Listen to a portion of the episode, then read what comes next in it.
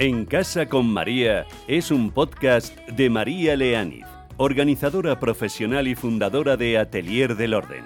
Charlamos sobre orden y organización, cómo poner orden en tu casa y en tu mente para llevar una vida organizada y ser más feliz.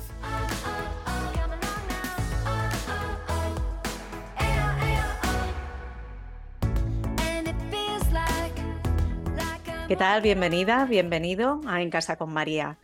En este podcast nos ocupamos, entre otras cosas, de los elementos que generan o dificultan la armonía en el hogar y que, por tanto, influyen en el bienestar de las personas que lo habitan. Uno de esos elementos es el estudio y la evaluación de ese estudio, los exámenes. Si tenemos jóvenes en casa que están cursando estudios, lo que sea, secundaria, bachillerato, FP, universitarios o cualquier miembro de la familia que esté estudiando, ya sea una oposición, un curso online, el estrés, el cansancio, la tensión en época de exámenes van a ser palpables en el ambiente en casa, seguro que lo habéis experimentado. Y también en el momento de recibir las notas, momentazo. Generalmente se habla de la importancia de estudiar para llegar a ser algo en la vida, para tener una formación que nos permita alcanzar metas profesionales o escalar en el escalafón del trabajo, o simplemente por curiosidad, por satisfacción personal, para ser personas preparadas intelectualmente. Pero nadie nos dice cómo se aprende a estudiar. Como mucho en el colegio, unas ideas generales, leer, subrayar, mapas mentales. Quizá, solo quizá, se nos están quedando cortas esas herramientas, porque cada vez conocemos más el funcionamiento del cerebro y podemos aprovecharlo a nuestro favor.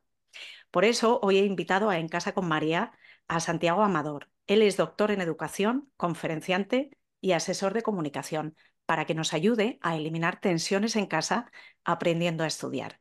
Santiago, es un placer tenerte en el podcast. Bienvenido. Hola María, ¿qué tal? ¿Cómo estás? Oye, qué bonita presentación, ¿eh? Me gustó muchísimo cómo comunicas y la forma en la que has transmitido esos puntos clave que son necesarios para todo el mundo. Así que nada, muchas gracias a ti por invitarme y un saludo a toda la gente que nos oye. Bueno, muchísimas gracias. Viniendo de un experto en oratoria como tú, vamos, me, mm, me encanta. Bueno, he planteado un poquito el tema, tú lo conoces perfectamente. Es verdad que parece que la mecánica del estudio es fácil, ¿no? Mm, los padres parece que los hijos, bueno, es que es tu obligación estudiar y ya, ahí, ¿no? Se te ha olvidado la etapa de estudiante, ¿no? Lo mal que se pasa. Mm. Parece que te pones delante de un libro y sales solo a estudiar. En la práctica no es tan fácil. Tú hablas mucho de todos esos conceptos que les surgen a los estudiantes, ¿no? Yo lo recuerdo perfectamente, esa, ese momento, esa sensación de, uff, no se me queda nada, es imposible aprenderme todo esto, se me va a olvidar, me he quedado en blanco. Tú te has convertido en un experto en técnicas de estudio partiendo de la información que vamos teniendo sobre el funcionamiento del cerebro. Por eso quería que nos contases cuál es la mejor forma para aprender a estudiar y para superar los exámenes con éxito, que es lo que al final queremos. Bueno, es cierto que a todos se nos olvida cuando éramos estudiantes y sobre todo cuando uno es padre o profesor, siempre insiste mucho en, no, tenéis que estudiar porque...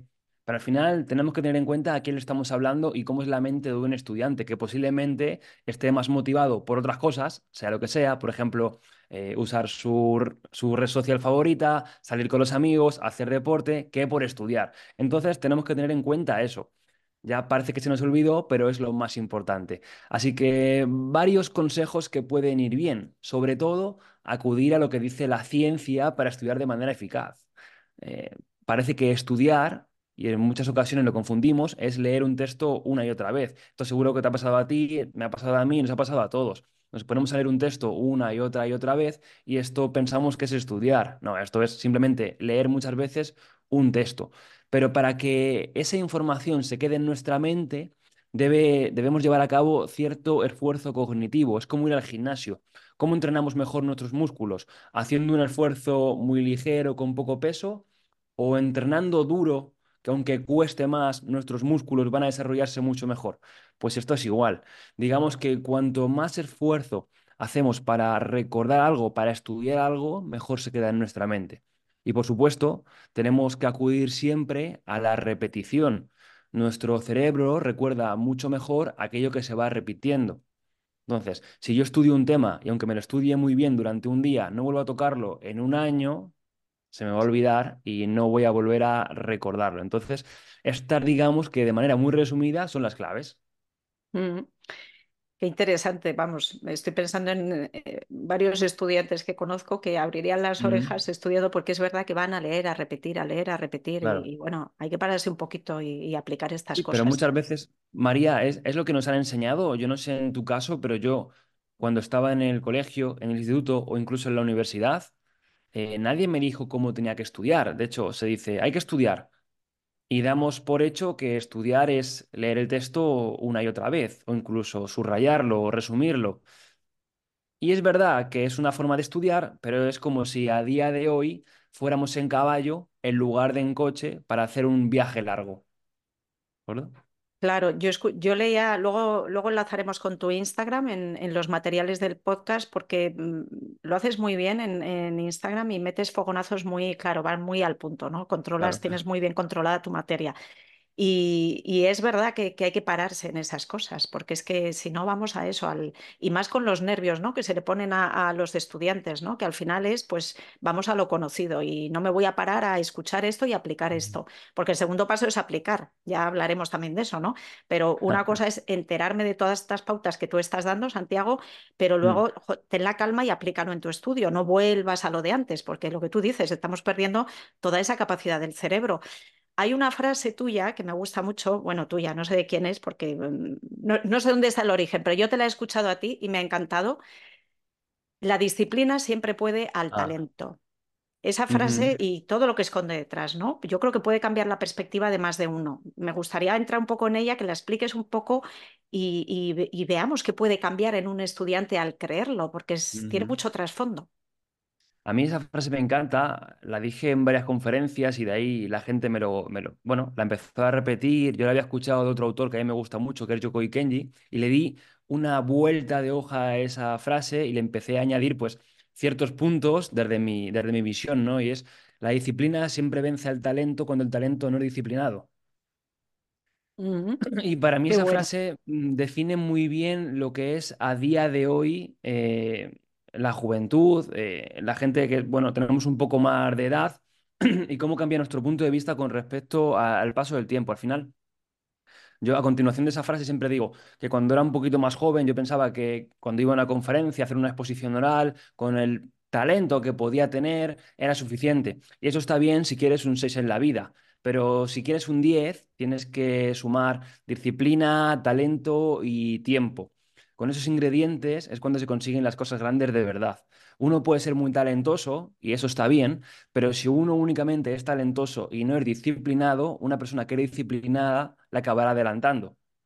Y eso es así. No importa que seas el mejor si no practicas, si no entrenas, si no mejoras, porque la gente que es más disciplinada que tú te acabará pasando por la derecha. Es así. Y normalmente en esta sociedad que vivimos, yo no sé cómo lo ves tú, pero cada vez queremos las cosas más rápido, más instantáneas. La gratificación debe ser instantánea. Y si algo no me da recompensa al momento, lo dejo porque no funciona.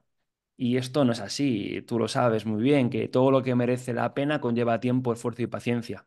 Mm, Eso se lo digo yo mucho a mis hijos, sí, porque claro, es cierto que lo tienen difícil, ¿eh? Porque en esta época de, de la gratificación inmediata, ¿no? En Mm, las redes sociales, me quiero divertir, mm, me pongo a alguien que hace chistes o que hace memes en TikTok claro, y, y ya tengo la risa en, en segundo y medio. O sea, no me tengo que poner, claro. no me traslado, me voy a un grupo con amigos, empiezo a hablar, creo un clima, hacemos bromas. Imagínate, ¿no? El- Cómo se han acortado Mm, los sí. lo que tú decías, los, los plazos, me parece importantísimo. Hay una frase, fíjate, que no me gusta nada oír a los estudiantes y que seguro que yo la he dicho siendo estudiante, que es no se me da bien, ¿no? La- las mates, es que no se me dan bien, la química Mm, no se me da bien, o no, yo es que soy de letras o de ciencias. Y la frase esta que estábamos hablando del talento, de la disciplina, del trabajo, oye, ahí entra todo eso. Si yo no digo que no se te dé bien, ¿no? Pero métele trabajo, mm. métele... eh, una cosa es el talento, pero métele esa disciplina, ponle todo el esfuerzo y estoy segura que unos pasos vas a mejorar. Sí, a ver, esto funciona, siempre funciona y son las etiquetas que nos pone la gente o que nos ponemos nosotros mismos. El efecto Pigmalión suele llamarse en psicología. Al final, si tú a un joven le dices toda la vida que no es un buen estudiante en matemáticas, muy probablemente sea un mal estudiante en matemáticas. De igual manera, si yo me digo a mí mismo, yo soy una persona capaz de aprender muy rápido con tiempo, esfuerzo y con esa etiqueta va a ser más fácil que yo lo consiga. Por ejemplo, a mí también me pasa. Yo personalmente me pongo la etiqueta de soy una persona desorganizada, desordenada. Por eso veo tu lugar donde grabas y ya veo que soy todo lo contrario a ti, que tú eres una experta en este tema. Entonces, estas etiquetas funcionan muy bien y muy mal según el, el sentido que le demos. Así que a toda la gente que diga, no, yo es que soy mal estudiante en tal materia, yo les diría que tuviesen paciencia. Al final, la actitud con la que enfrentamos los problemas también es muy importante. Yo se lo digo sobre todo a los jóvenes cuando dicen, no, yo es que este trabajo no puedo hacerlo porque no sé hacerlo. Y yo siempre digo, si te ofrecen una oportunidad, tú di que sí. Y una vez que digas que sí, ya encontrarás la forma de resolver el problema. Pero si de primeras dices que no, que no eres capaz, que no sabes, que no vas a poder, nunca vas a encontrar la solución. Qué bueno, qué bueno. Yo se lo mm. digo a mi hijo también, fíjate, porque él dice, bueno, tiene 14 años, ¿eh? Está, es pronto, pero quiere ser ingeniero informático. Y me dice, ¿cómo voy a ah. aprender todo eso? ¿Y cómo voy a entender esos manuales, que ven manuales de informática? Y eh, como lo de conducir, ¿no? Los chicos cuando son jóvenes, ¿cómo voy a aprender yo a conducir? Si hay que estar pendiente de 100.000 cosas. Lo que tú acabas de decir me parece importantísimo. Calma, poco a poco, mm, porque si no nos bloqueamos ya y, es que ni lo intentas. Hay otro tema que, que, a mí me parece muy importante en, hablando de aprender a estudiar y de estudios, y es la cantidad de materia que tiene un estudiante por delante, ¿no? estoy pensando ahora en los estudiantes de la EBAU, que es un momento como muy de mucho nervio, ¿no? Para ellos y es un curso complicadillo. Esa frase, ¿no? De se me olvida todo lo anterior, cómo me va a dar tiempo a estudiarme todo y encima repasar lo de la evaluación anterior. ¿Hay técnicas o trucos, Santiago, para que esto no ocurra? ¿Cómo podemos ayudarles cuando tenemos que estudiar mucha materia? Esto suele pasar mucho. A mí personalmente me pasó en la EBAU que no era, vamos, no era un buen estudiante, la verdad, era un estudiante de 5, 6, 7. Y cuando llegué a este momento me encontré que tenía una bola gigante llamada temario a la que tenía que enfrentarme. ¿De qué me arrepentí en ese momento? De haber llegado al último momento, haber llegado al último tiempo de ese curso con todo por estudiar, porque el resto de curso no había hecho demasiado, para ser sinceros, ahora puedo decirlo. Entonces, ¿qué es lo que tenemos que hacer? Y esto posiblemente no guste escuchar a los estudiantes. No dejar para el final el estudio. Si yo voy estudiando poquito a poquito durante todo el curso, va a funcionar muy bien. De hecho, lo que se llama repetición espaciada o space repetition funciona muy bien. Es decir, yo me voy estudiando los temas durante el curso, tema 1, tema 2, tema 3, tema 4, tema 5, y voy haciendo un sistema de vueltas o bien un sistema de arrastre para no perder de vista los temas pasados, porque si no, llego al final del curso que voy ya, por ejemplo, por el tema 12 y el tema 1 no me acuerdo. Sin embargo, si utilizo, por ejemplo, este sistema de vueltas en el que voy recuperando los temas anteriores, aunque solamente sea un repasito, cuando llego al final no tengo la sensación de tener una gran bola acumulada, sino que únicamente es dar un pequeño repaso a todos los temas que ya he ido refrescando cada mes o cada semana. Mm. Y el año concreto de, la EBAU, que decíamos que es un año complicado, muchos jóvenes se hunden, ¿verdad? Incluso la autoestima se ve tocada porque ven que no pueden con ello y tienen como a toda la familia pendiente, mm, compañeros que van con muy buenas mm. notas, que llegan con, que se han estado preparando. Lo que decimos es mucha materia. Ahora que estamos a tiempo, para el que lo escuche, que yo sé unos cuantos que ya me han dicho que lo van a escuchar, el podcast, ¿alguna idea o consejo más que podamos darles? Pues mira, fíjate, María, este consejo no es tanto de estudiar y sí es más de la visión con la que tomamos esta prueba. Esta prueba es importante, por supuesto que sí, pero ni es el fin del mundo, ni es tan difícil como a veces se pinta. Yo tenía esta sensación cuando llegaba a la selectividad que iba a ser el examen más difícil de mi vida y que mi futuro dependía de ello. Si has hecho un buen trabajo durante el curso, si has repasado, ¿Va a influir? Sí, pero al final lo que más vale es lo que has hecho durante los cursos anteriores, en primero y segundo de bachillerato. Entonces, yo siempre recomiendo que no se pongan tanta presión encima y que lo tomen como un examen normal, porque al final es un examen normal y posiblemente más fácil que el resto de exámenes que hayan hecho. Yo siempre pongo el ejemplo de cuando yo hacía física y mecánica y matemáticas en bachillerato, que a mí no se me daban muy bien, y me di cuenta que no es que se me dieran muy bien, sino que durante bachillerato me habían apretado tanto que llegué a la EBAU y saqué 8, 9 y 10 en esas asignaturas, mientras que en bachillerato sacaba 5, 6. Entonces, que tengan en cuenta esto, que normalmente la selectividad es más fácil que el resto de curso y es importante, pero no te juegas la vida en ello. Así que bajemos un poquito la presión y de esta forma vamos a rendir mucho más. Mm, estupendo, me parece muy bien, sí, porque es verdad que los padres también, ¿eh? sin querer, metemos mucha Sí. presión.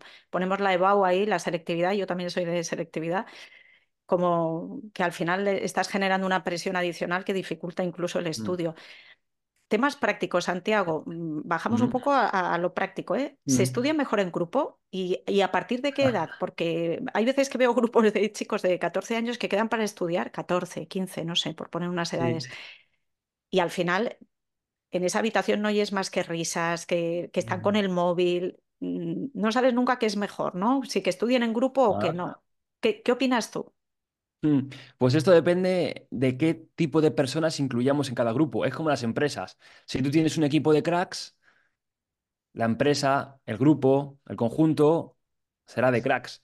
Si tienes un equipo de graciosetes, el equipo será muy gracioso, pero quizás rinda poco. Si tienes un equipo de vagos, seremos todos unos vagos. Entonces, ¿qué es lo que recomiendo? Que tengamos un grupo, pero que sepamos que nos va a sumar. Si tenemos un grupo que sabemos que somos un poco despistados, todos estamos con la broma, no rendimos muy bien, igual no nos va a beneficiar para nada. Sin embargo, si conseguimos concentrarnos, rendir de la mejor manera y sumar esfuerzos, ahí va a beneficiarnos a todos. Entonces, yo no diría que depende tanto de la edad, lo de estudiar en grupo, sino que depende también la visión con la que afrontemos el estudio en grupo. Si nos proponemos todos estudiar de la mejor manera, estar concentrados y marcando unos tiempos para cada uno de los momentos, ahí tendremos éxito. Por ejemplo, esto funciona muy bien. Vamos a estudiar mediante la técnica Pomodoro. Vamos a estudiar 45 minutos y después tomaremos un descanso de 15 minutos. Cuando estudiamos, estudiamos. Cuando descansamos, descansamos. Pero siempre siendo fiel a lo que hemos programado. O incluso algo que puede funcionar muy bien, ya que vamos a buscar consejos prácticos, que es para mí lo que más me gusta cuando escucho un podcast. Por ejemplo, muy facilito. Estudio en grupo.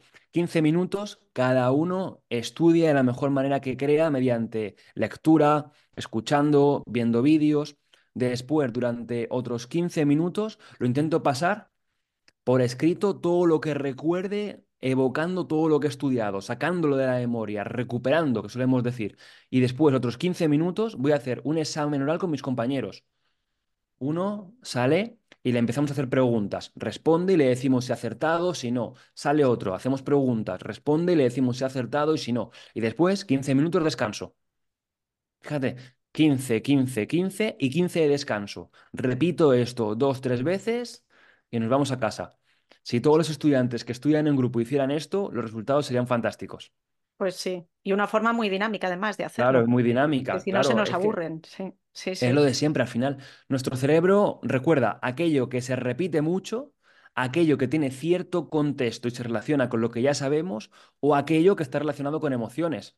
¿De acuerdo? Si estamos, como solemos decir, chapando o empollando horas y horas y horas de manera pues monótona, nuestro cerebro está dormido, no está cogiendo la información y posiblemente lo que quieras hacer es acabar esa tarea cuanto antes. Sin embargo, si le damos un poquito de dinamismo, un poquito de chispa a ese estudio, vamos a hacerlo mucho mejor. Mm. Mm. ¿Y, y qué hacemos, Santiago, con el tema del ejercicio? Porque yo te he escuchado hablar a ti, ¿no? De, de que el ejercicio puede ayudarnos a mejorar nuestro rendimiento, a despejar esa fatiga mental, que es que a veces es verdad, el Ah, estudiante, ¿verdad? Se le pone como un velo que ya ni entiende nada, ni, ni sabe para dónde tirar, ni, ni se entera de lo que está leyendo. Eh, yo te digo hablar a ti de lo bueno que es el ejercicio en ese sí. Pero es verdad que muchas veces en, en temporada de, de exámenes, precisamente los jóvenes o los no jóvenes, quiero decirte, la persona que está estudiando, lo primero que se quita es el ejercicio porque no tengo tiempo. Mm. Entonces, ¿cómo hacemos eso? ¿Qué tipo de ejercicio habría que hacer?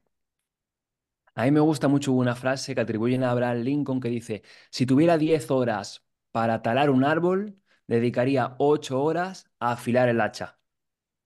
Qué Al bueno. final, hacer deporte es afilar el hacha.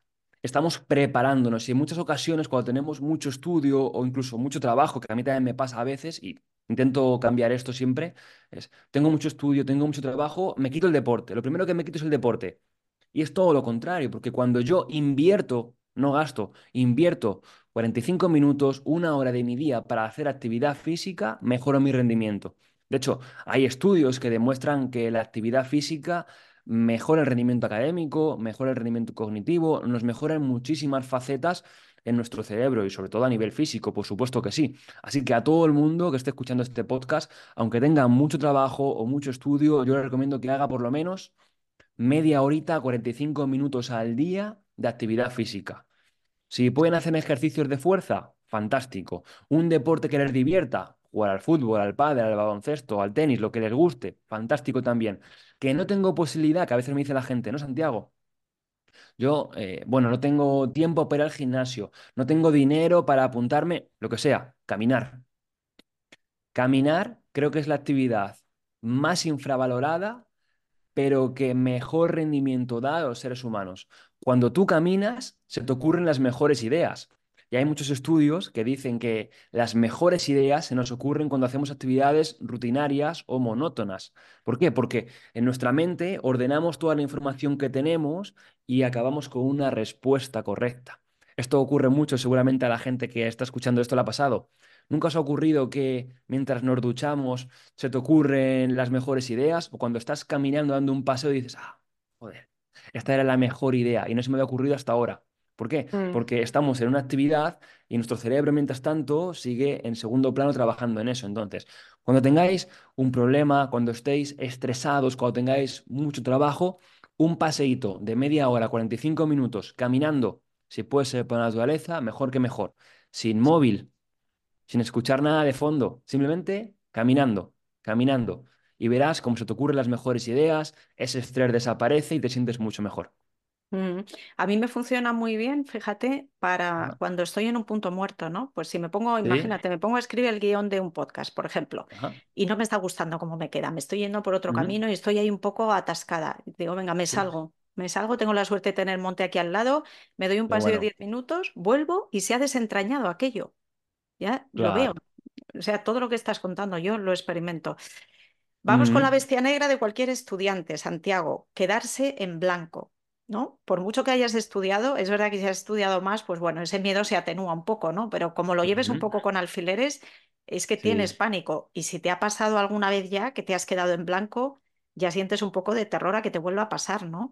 O en una exposición oral, no tiene que ser un examen, ¿no? En oposiciones, en una exposición de un trabajo. ¿Cómo podemos mm, suavizar ese miedo que se convierte a veces en algo muy, muy pesado? Mm. Pues eh, fíjate, María, esto nos ocurre mucho a todos, creo que nos ha ocurrido al menos una vez, en un examen, en una exposición oral, porque empezamos a poner nuestra atención en esos puntos que no debemos. Por ejemplo, en el pasado, es que yo me quedé en blanco una vez, es que pasó esto después, fue muy perjudicial para mí, o en el futuro. Vaya, si suspendo este examen, habré tirado un año de mi vida estudiando, no van a darme este puesto de trabajo porque la entrevista me va a salir mal. Entonces, con el recuerdo del pasado y esa visión hipotética del futuro, me privo de fuerzas en el presente. ¿Qué ocurre? Que yo estoy poniendo el foco adelante y atrás y no estoy poniendo el foco en lo que realmente importa, que es el ahora, el examen que yo estoy haciendo. Entonces, si en algún momento nos ocurre esto, lo que tenemos que hacer es quitar el foco del pasado y el futuro y centrarme en el presente. ¿Qué sería lo ideal durante un examen? Poder dar un paseo, como antes decíamos, para desentrañar esas, ese lío que tenemos en nuestra mente. Como no podemos hacer, lo que yo recomiendo a los, a los estudiantes cuando se quedan en blanco en un examen es que se tomen un minuto para dejar el examen, soltar su bolígrafo y hacer algún ejercicio de respiración. Por ejemplo, el de la tarta, que hace poco lo subí a, a redes sociales y ya lo han visto millones de personas. Me pareció buenísimo, Santiago. Cuéntanos, sí, porque me parece muy bueno. Pero es tan sencillo, fíjate, María, yo cuando preparaba esa charla dije, no voy a contar este ejercicio porque es eh, tan tonto, entre comillas, y tan sencillo que no va a gustar a la gente. Y luego, fíjate, estas cosas tan sencillitas son las que funcionan. Y Mm, también mando este mensaje, no hagáis las cosas pensando en, o no dudéis hacer las cosas pensando en si no pueden gustar o no a los demás. Haced lo que creáis que está bien, porque en el fondo los que lleváis razón con vuestra vida sois vosotros. Bueno, a lo que iba, con este ejercicio de la tarta. Cuando estemos muy nerviosos, cuando sintamos que hayamos perdido ese foco, lo que hacemos es, puedo cerrar los ojos y voy a imaginar la tarta de mi cumpleaños con tantas velas como años vaya a cumplir en ese, en ese mismo tiempo. Y voy a imaginarme que voy apagando las velas una a una soplando. Es decir, me imagino la tarta, tomo aire y ahora voy soplando una a una las velas de mi tarta de cumpleaños. Lo que hago es apago cinco velas, tomo aire de nuevo. Apago cinco velas, tomo aire de nuevo. Si tengo 15 años, 5, respiro, 5, respiro, 5. Que tengo 40 años, en grupos de 5, 5, 5, 5 y así hasta llegar a mi edad. Ese ejercicio funciona muy bien. ¿Por qué? Porque en lugar de poner el foco en el pasado y en el presente que yo no puedo controlar, pongo el foco en lo que sí puedo controlar, que es el conteo de 1 a 5 y la respiración. Me centro en mi cuerpo, en aquello que sí puedo controlar. Y además mando un mensaje a mi cerebro que es muy interesante. Nuestro cerebro no diferencia muy bien lo que es verdad de lo que yo me estoy imaginando. Así que si yo respiro tranquilo, mi cerebro interpreta, si estás respirando tranquilo, es que la situación no es tan mala. Así que calma, sigamos adelante. Este ejercicio tan sencillito para poner el foco en el aquí y el ahora viene muy bien, porque cuando ese momento llega, tú eres capaz de recordar todo lo que has estudiado, de recuperar todo aquello que sabes y de dar tu mejor nivel. Mm. Es muy mm. bueno, yo animo a ponerlo, a ponerlo en práctica. Yo ya lo he practicado un par de veces ¿eh? desde que te lo ah, escuché y, realmente es verdad que sí, sí. O sea, engañamos en mm. positivo al cuerpo y se pone más a nuestro favor o al cerebro. Claro. Em, y voy a enlazar con un tema que te quería preguntar, que es un poco lo mismo que estamos hablando, ¿no? Es al final hablar de la ansiedad, porque yo leía estudios, preparando este podcast, leía estudios, ¿no? Sobre el impacto que tiene la ansiedad en los estudiantes, y es tremendo, ¿no? Te pones a mirar en cada país, un 70% de los estudiantes sufre ansiedad, eh, luego te sacan otro porcentaje de cuál necesita tomarse algo antes de ir a un examen, aunque sea una tila mm, o una pastilla, depende también del contexto familiar que tengas y un poco de lo que te, ofrezcan tus padres. ¿no? Bueno, ahí entraríamos en otro tema que no vamos a entrar. Yo quería tocar el de la ansiedad dentro del contexto escolar, ¿no? que puede tener un impacto negativo al final en, la forma de estudiar, en el proceso educativo, afectar en el rendimiento académico y, en el bienestar emocional. ¿no? Hablábamos antes también de la autoestima. ¿Qué podemos decirles a los estudiantes a los que la ansiedad les afecta realmente mucho? Porque yo veo muchos estudiantes, no es que sea una cosa peculiar o que le pase a uno, o sea, es que una cosa es ponerse nervioso, pero es que les genera realmente mucha mm. ansiedad. Mm. Pues fíjate, María, cuando me preguntan sobre este tema, yo suelo decir lo mismo. Cuando hablamos de nervios ante el examen, es una cosa, pero cuando hablamos de ansiedad, ya es otra muy diferente que quizá sea más amplia. Entonces, yo aquí siempre recomiendo que hablemos en la medida de lo posible con una persona que tenga conocimiento, que tenga estudios sobre este tema. Por ejemplo, yo siempre recomiendo que hablen con terapeutas, con orientadores, con psicólogos. Yo, por ejemplo, eh, trabajo con una psicóloga que para mí es fantástica, que recomiendo a todo el mundo que la siga, que se llama Laura Moratalla. Y yo siempre recomiendo que, que vayan hacia ese tipo de personas. También esto, para bien y para mal, las redes sociales, digamos que han democratizado el conocimiento. Y a veces veo consejos que quizás sean adecuados o quizá no, no sé cómo lo ves tú. Por ejemplo, para superar un trastorno de ansiedad, recomiendo que hagamos esto. Y a lo mejor lo está diciendo una persona que no está facultada para decir ese tipo de consejos. Entonces aquí siempre digo que, que tengamos que ser cautelosos, ¿de acuerdo? Entonces, yo diferenciaría siempre entre nervios en un examen y ya ansiedad, que puede ser algo pues, más complejo, ¿no? Mm. Mm. Sí, me parece muy bien lo que estás diciendo. Fíjate, en mi trabajo como organizadora profesional, yo es verdad que cuando ya llevaba unos años trabajando, me hice un experto universitario en gestión emocional, porque tú no dejas de meterte en la casa de otra persona y tiene que sacar todas sus claro. Entonces, eh, estás con personas que han perdido a un ser querido, incluso que han perdido a un hijo, que es de las situaciones más duras que se puede vivir. Tú tienes que saber algo, que tener una base para acompañarles. Ahora, yo distingo muy bien esa barrera que tú dices. Cuando ya me intentan decir, no, es que estoy con ansiolíticos, ¿tú qué crees? Digo, mm, psicólogos, psiquiatras, Claro. coach.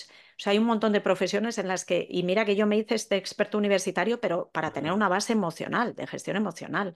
Pero no se me ocurriría en la vida decirle a alguien, tienes que hacer esto o esto. Claro. De hecho, con mucha mano izquierda les digo, otra opción sería acudir a cualquier otro profesional, porque claro, hay gente que no recibe bien tampoco esa recomendación. Pero Mm, vamos, estoy muy contigo en que cada uno sabemos de lo que sabemos y mm, podemos dar pautas que ayuden. O sea, es verdad que las disciplinas están muy cercanas. Tú has dado algún consejo para mantener la calma y los nervios. Pero bueno, es verdad que ahí tiene que entrar. Mm, Mira, dejaremos el enlace de esta persona que recomiendas también sí, en los materiales del podcast para que puedan echar un vistazo también a su, a su cuenta. Eh, yo te hablo ahora de mi profesión de organizador profesional. Yo soy organizadora profesional. Este es un Me podcast parece dedicado. brillante, ¿eh? Me parece ¿El qué, brillante, perdón? María. Te digo, me parece brillante. Yo que yo soy una persona, una vez me dijeron, eres tan desorganizado porque eres muy creativo. Y ahí me quedé, me quedé medio contento, pero creo que no es suficiente. Hay que ser organizado, ¿eh? Las personas que no son organizadas pierden muchísimo tiempo, así que si me aconsejas algo, yo te lo agradezco, ¿eh? Yo pienso últimamente, este último año, Intento ser más productivo y más organizado y una cosa que me funciona muy bien es hacer una lista de tareas cada semana, la hago cada domingo y luego la diferencio por días según la prioridad y la urgencia que tengan. E intento cada vez que pongo una tarea en proceso, centrarme en esa tarea, porque si no, empiezo a picotear mil tareas. La tarea 1, ay, tengo que apagar este fuego en la tarea 2. Me ha llegado un mensaje de la tarea 3 y voy a la tarea 4 y iba, como dicen en mi tierra, a salto de mata constantemente y esto me hacía perder un montón de tiempo. Entonces, lo que intento ahora, no sé si está bien o mal, es eso, lista de tareas de domingo y luego cada día listita de tareas y me centro en una, después en otra y voy así una a una, porque si no, yo me pierdo, ¿eh? Buenísimo, esa es la clave. Sí. Fíjate, yo cuando tengo, cuando trabajo con personas que son muy creativas, que es verdad que, que bueno, salió esa idea de que las personas creativas necesitan desorden Bueno, para crear, que creo que es cierto en una medida, ¿eh? sí. Pero eh, lo que tú decías, que eso ya como que te deja tranquilo, ¿no? No, yo soy desordenado porque soy creativo y, en una parte es así. Pero la clave para mí es una de las cosas que tú has dicho y es eh, céntrate en cada momento en lo que estás haciendo. Por supuesto, la lista, porque las personas creativas tienen un poco de alergia a las listas, porque se sienten un poco encorsetados. Y no, es tal y como tú lo acabas de explicar. Eso te va a dar solo un suelo y una estructura para que tú te salgas de esa estructura. Pero cuando tú tienes esa estructura, no se te escapa lo básico que tienes que hacer ese Mm, día. Y sobre todo el foco, lo que decimos, ¿no? mm, Hacer las cosas, cuando hagas algo con tus manos, hazlo también con tu mente. O sea, que no estés tú escribiendo una cosa y tu cabeza ya está, claro. ay, se me ha ocurrido una idea para esta conferencia que tengo que dar. No. Pues tú hablabas del pomodoro, ¿no? Pues fíjate un tiempo y dedícate solo a esa parte, porque tú sabes que tu mente es tan creativa que te va a llevar de A a B, a C, a X, entonces la tienes Mm, que dominar, la tienes que mm, atar con una correa solo ese ratito para que sea productivo y luego la sueltas y generas todas las ideas que haga falta, por supuesto. Qué bueno. Hablábamos de, de orden y organización, estamos hablando, fíjate, lo decías tú, ¿Cómo vincula con, con, tu materia, con el tema del aprendizaje, del estudio? ¿Qué importancia crees tú que tiene? ¿Cómo impactan ese orden? Me da igual que sea físico, en los espacios o mental y esa organización en el estudio y en los resultados que podemos obtener. Mm. Bueno, aquí sabes tú mil veces más que yo, ahora me dirás si estoy en lo correcto o no, pero a mí personalmente, como te decía, que soy una persona muy desorganizada, algo que me ayuda es que, en primer lugar, que el espacio físico tenga cierto orden, porque si no, mira a mi alrededor y es como, qué caos, eh, esto no está limpio, vamos a ver si sobre esto puedo sustentar algo interesante. Entonces, me cuesta muchísimo. Y luego también, como te decía, ordenar las tareas. Lo que hago ahora es lo único que hago. No estoy en lo que viene después o lo que tuve que hacer ayer. Intento siempre en el aquí y en el ahora. Y algo que me ayuda muchísimo es tener siempre al lado una libretita con una hoja en blanco para que cualquier pensamiento sobre otra tarea que llegue a mi mente de debería estar haciendo también esto y también debería estar haciendo esto. Para liberar mis pensamientos de esas tareas pendientes, lo que hago es las paso a un papel. Las escribo en un papel al ladito y tengo esas tareas pendientes. Pero si no, si no la escribo, esa idea todo el rato está perturbando mi mente y me quita la concentración de la tarea que estoy haciendo actualmente. Mm. Yo creo que tú sí debes ser organizado, aunque digas que no, porque con Bueno, todas las cosas que haces, Santiago, tú has encontrado tu organización con esas herramientas. yo, María, hay una frase que yo digo siempre de mí mismo y es que no soy muy listo, pero aprendo rápido.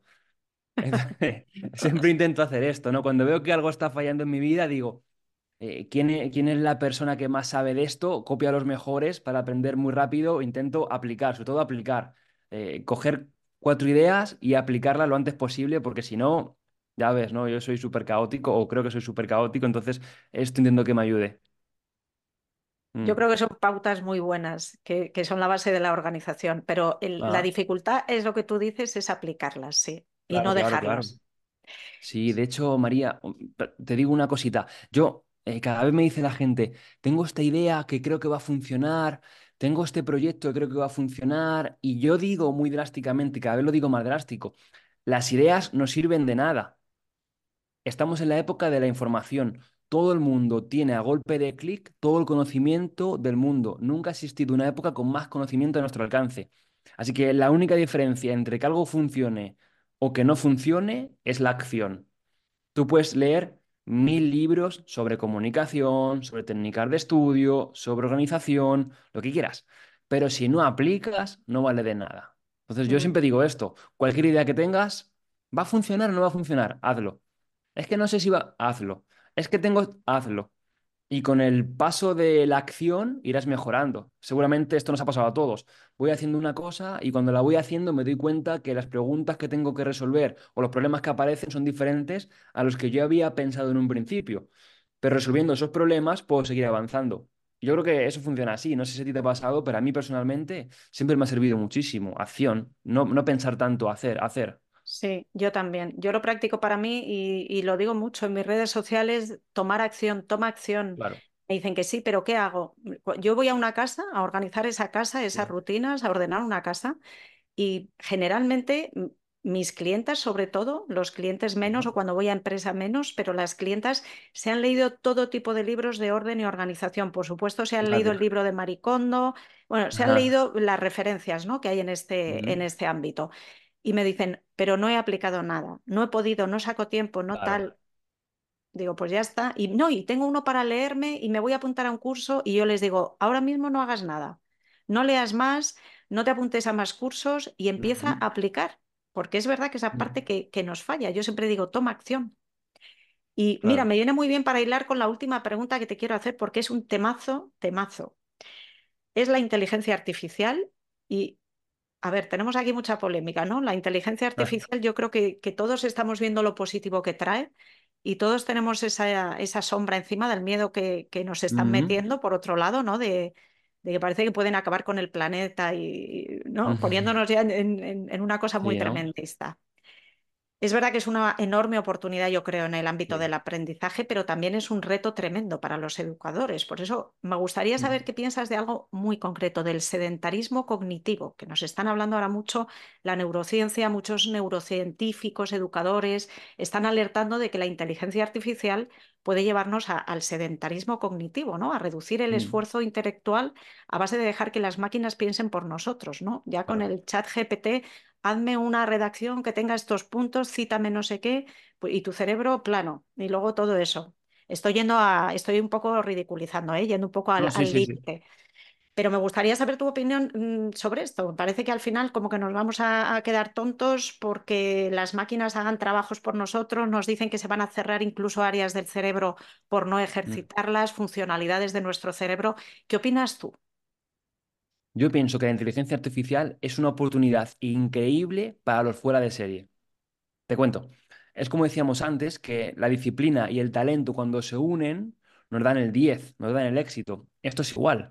Tú ahora tienes una herramienta fantástica que te hace trabajos de 5, de 6, de 7, pero si combinas esta herramienta con la creatividad, con el talento humano, con esa faceta humana que tenemos los seres humanos, las personas, te dan un resultado excelso. ¿Para quién es la inteligencia artificial y quién debería sacar todo el partido posible? Para esa persona que es disciplinada, creativa y que quiere un plus en su trabajo. Si delegamos todo lo que tenemos que hacer a la inteligencia artificial, obtendremos un buen resultado obtendremos un aprobado. Pero si queremos brillar, destacar y ser un fuera de serie, tenemos que combinar la faceta humana con esta faceta de la inteligencia artificial. Esto funciona increíblemente bien. Yo lo estoy viendo que profesionales que son muy buenos en su sector, cuando se combinan con la inteligencia artificial, son capaces de trabajar de manera a mayor nivel, de manera mucho mejor y más rápido. Al final, la inteligencia artificial, por ejemplo, ChatGPT, que es el lugar más común que todos conocemos, es como un espejo. Si tú le preguntas tonterías, te devuelve tonterías. Si tú le das talento para que trabaje sobre él, te puede ayudar muchísimo para seguir generando resultados increíbles.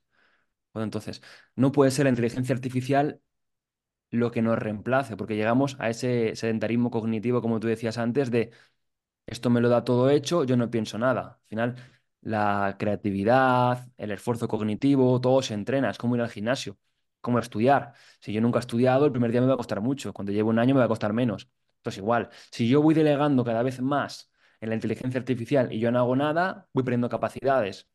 De igual forma pasa con la atención y la concentración, bueno, que cada vez tenemos menos, ¿no? Nos pasamos scrolleando en Instagram, TikTok, horas y horas y horas y horas y horas, y ya no ves a nadie leyendo un libro más de cinco minutos seguidos. Mm. Entonces, esto se entrena, para bien o para mal. O entrenamos para recibir estímulos y tener tramos de atención muy cortitos o entrenamos para todo lo contrario. Entonces yo creo que tenemos que seguir el rumbo correcto y no perder el foco de lo que es realmente importante. utilizar la inteligencia artificial como una herramienta que nos potencie, pero no que reemplace al ser humano. Si la inteligencia artificial reemplaza tu trabajo, problemas. Intenta siempre darle un valor añadido. Nos quedamos con esa última idea que yo creo que lo resume muy bien. Yo creo que, María, tu trabajo es irreemplazable con la inteligencia artificial, ¿no? espero que sí, espero que sí. Sí, no, la verdad que sí, porque bueno, primero porque es un trabajo muy directo y muy físico y luego porque tiene que haber una comunicación emocional también con, con, el cliente. Si el cliente no se abre, no hay. Bueno, Santiago, ha sido de verdad un placer estar este ratito contigo y charlar sobre todos estos temas. Muchísimas gracias. Nada, gracias a ti, María, y gracias a la gente que escucha este podcast, que sé que es mucha. Y nada, eh, un placer estar con vosotros.